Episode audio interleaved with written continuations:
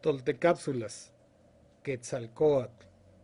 Cada una de las más antiguas civilizaciones del mundo tuvo un grano como alimento y un símbolo filosófico religioso en el que se resolvían los problemas de orden material de subsistencia y los problemas superiores de trascendencia de la existencia.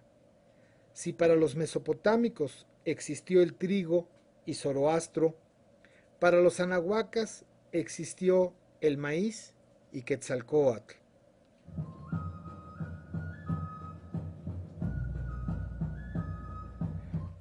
El universo de Quetzalcoatl abarcó el principio y fin de las aspiraciones más elevadas de nuestros viejos abuelos toltecas. Quetzalcoatl es, por excelencia, el arquetipo de la conciencia, evolución y realización humana en el Anáhuac, el alfa y el omega de todos los pueblos y culturas, en todo tiempo y en todo espacio, desde la invención del maíz en el sexto milenio antes de Cristo hasta la invasión europea.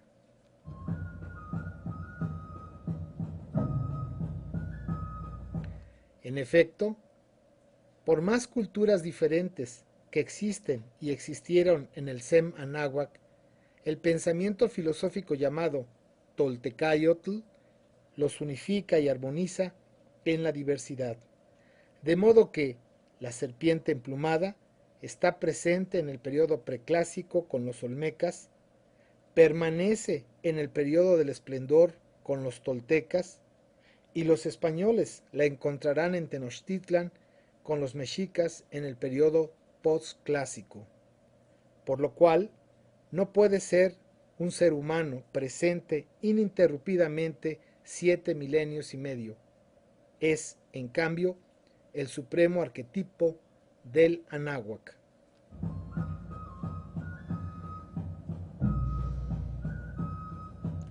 Los nahuas le llamaron Quetzalcoatl, los mayas Cuculcán, los zapotecos Gilalbaila, pero en todas las lenguas significa serpiente emplumada, vinculando el concepto del cielo o espíritu al quetzal y la materia a la serpiente.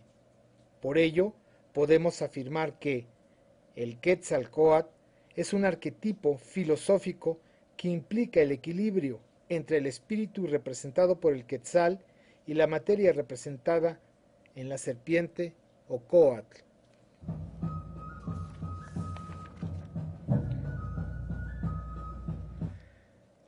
La experta señala, Quetzalcoatl echa sobre él un puente para que sus pajes o discípulos puedan seguirlo. Esta acción de crear un puente nos dice, una vez más, que su misión tiene por objetivo establecer una comunicación entre la tierra y el cielo, unir al hombre con Dios.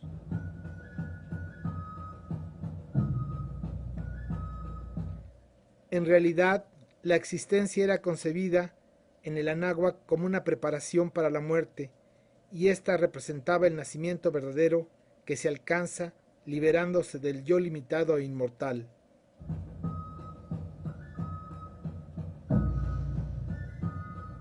La sangre con que Quetzalcoatl rocía los huesos sustraídos a la muerte representaba el fuego divino que salva la materia.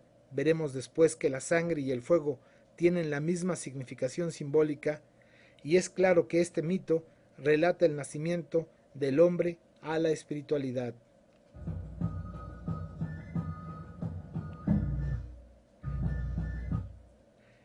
Esto indica que lejos de constituir un elemento inútil que no hace más que molestar al espíritu, la materia le es necesaria porque únicamente por la acción recíproca del uno sobre la otra la liberación es conseguida.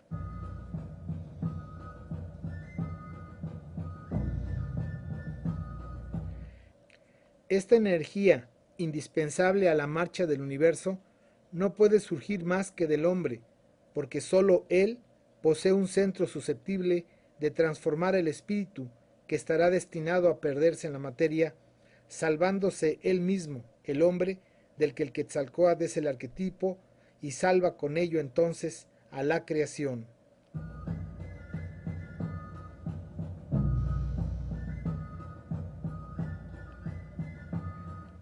Por eso es que Quetzalcoatl es el redentor por excelencia, como lo enseña la parábola del rey del Toyán.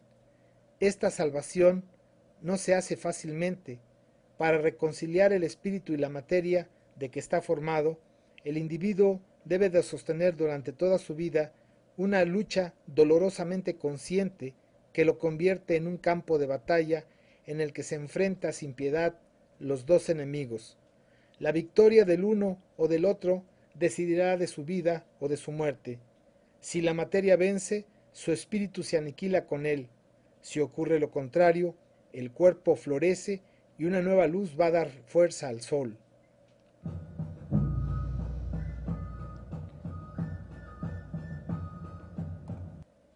El sol, que da vida al universo, se alimenta del sacrificio espiritual del hombre y no puede subsistir sino por su fuerza interior.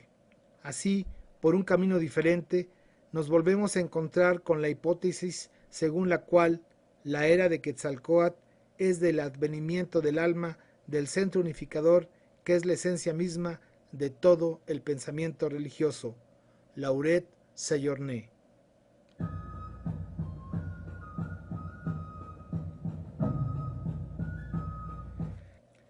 De esta manera, el Quetzal Coatl es la búsqueda suprema por alcanzar el equilibrio armónico entre el par de opuestos complementarios que conforman nuestra totalidad y le da razón de ser.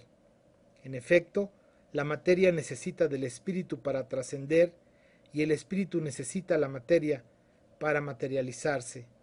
El equilibrio entre los dos opuestos complementarios se traduce en la trascendencia, el desarrollo desmedido de cualquiera de los dos se entiende como la anulación mutua y la estupidez humana. El mensaje de Quetzalcoatl consiste en resolver el problema de la dualidad de la naturaleza humana.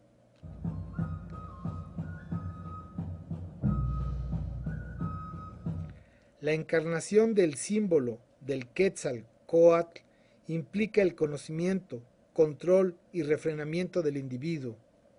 Esta lucha los toltecas le llamaron la batalla florida y el objetivo es vencer al enemigo interior que arrastra la materia a los abismos de la estupidez humana. Un guerrero victorioso de sí mismo florece su corazón y se integra a las fuerzas que rigen al universo.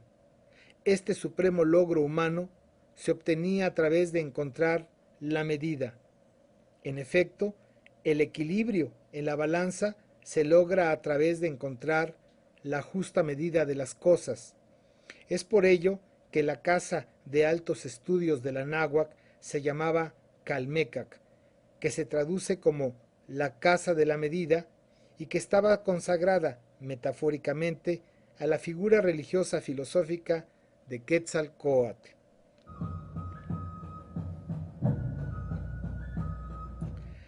De este modo, como en todas las sociedades del mundo, de ayer y de hoy, el conocimiento y la religión se encuentran al alcance de todos los individuos según el grado de sensibilidad y preparación.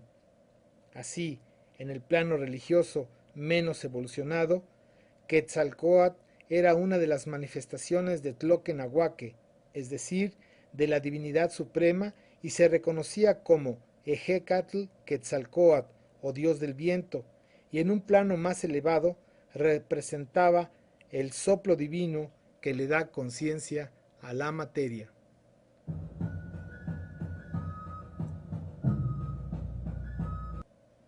Quetzalcoatl enseña que la grandeza humana reside en la conciencia de un orden superior. Él es, entonces, el signo que contiene la revelación del origen celeste del ser humano. Así, lejos de implicar groseras creencias politeístas, el término Teotihuacán evoca el concepto de la divinidad humana y señala que la ciudad de los dioses no era otra cosa que el sitio donde la serpiente aprendía milagrosamente a volar, es decir, donde el individuo alcanza la categoría de ser celeste por la elevación interior, lo afirma Lauret Seyorné.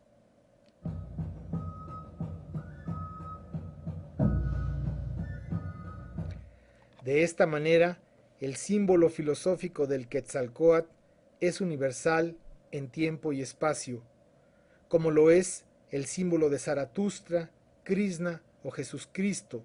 La diferencia es que es total y plenamente propio nuestro, por lo cual habita en el subconsciente colectivo y representa un patrimonio cultural de capital importancia para extirpar el colonialismo y construir una nación justa y solidaria en la que se acaben para siempre los vencedores y los vencidos, para que los hijos de nuestros hijos tengan las mismas oportunidades, obligaciones y derechos.